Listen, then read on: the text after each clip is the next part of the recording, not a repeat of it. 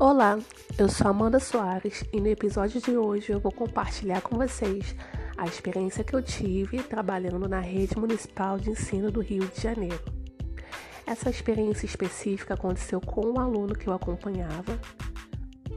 Começou esse contato no ano de 2020. Esse aluno possui transtorno do espectro autista e lá em 2020, é, o trabalho começou quando ele tinha aproximadamente 7 anos, estava no primeiro ano do ensino fundamental e era um trabalho bastante tranquilo.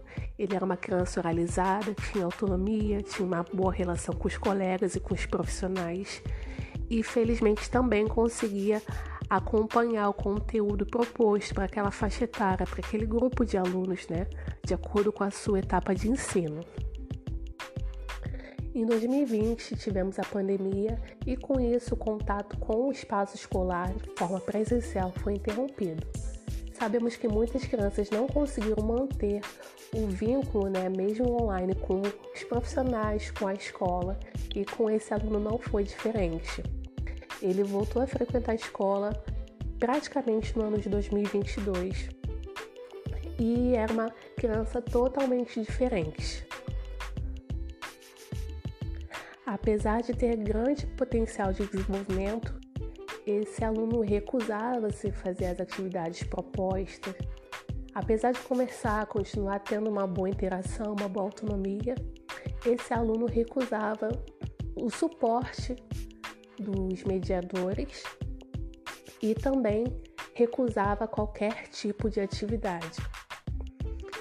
Eu percebi que esse aluno gostava muito de bonecos, de personagens, contava muitas histórias e a partir disso foi introduzido trabalho com o personagem que ele gostava. Esse aluno já conhecia algumas letras, conhecia números, quantidades, mas recusava-se fazer é, atividades propostas iguais ao restante da turma.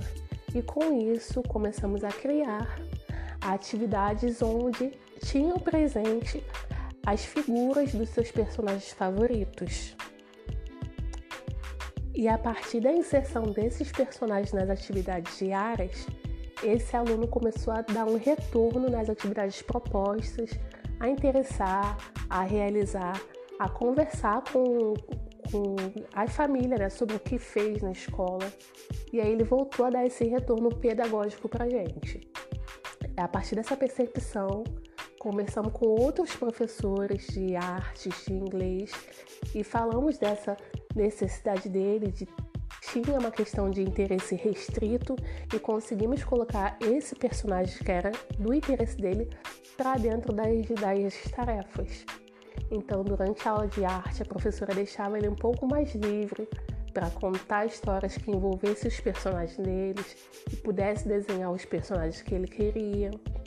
Durante a aula de, de alfabetização, trabalhávamos histórias, nomes dos personagens que ele gostava. Durante as atividades com matemática, trabalhávamos questões de soma, multiplicação, multiplicação é, com os personagens, com objetos que aqueles personagens utilizavam. E aquele aluno dava esse retorno positivo e satisfatório.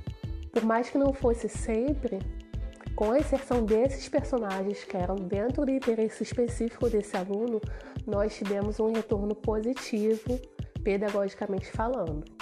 E aquilo ali também se tornou é, um atrativo para outras crianças que também puderam ter é, esses interesses incluídos nas suas atividades.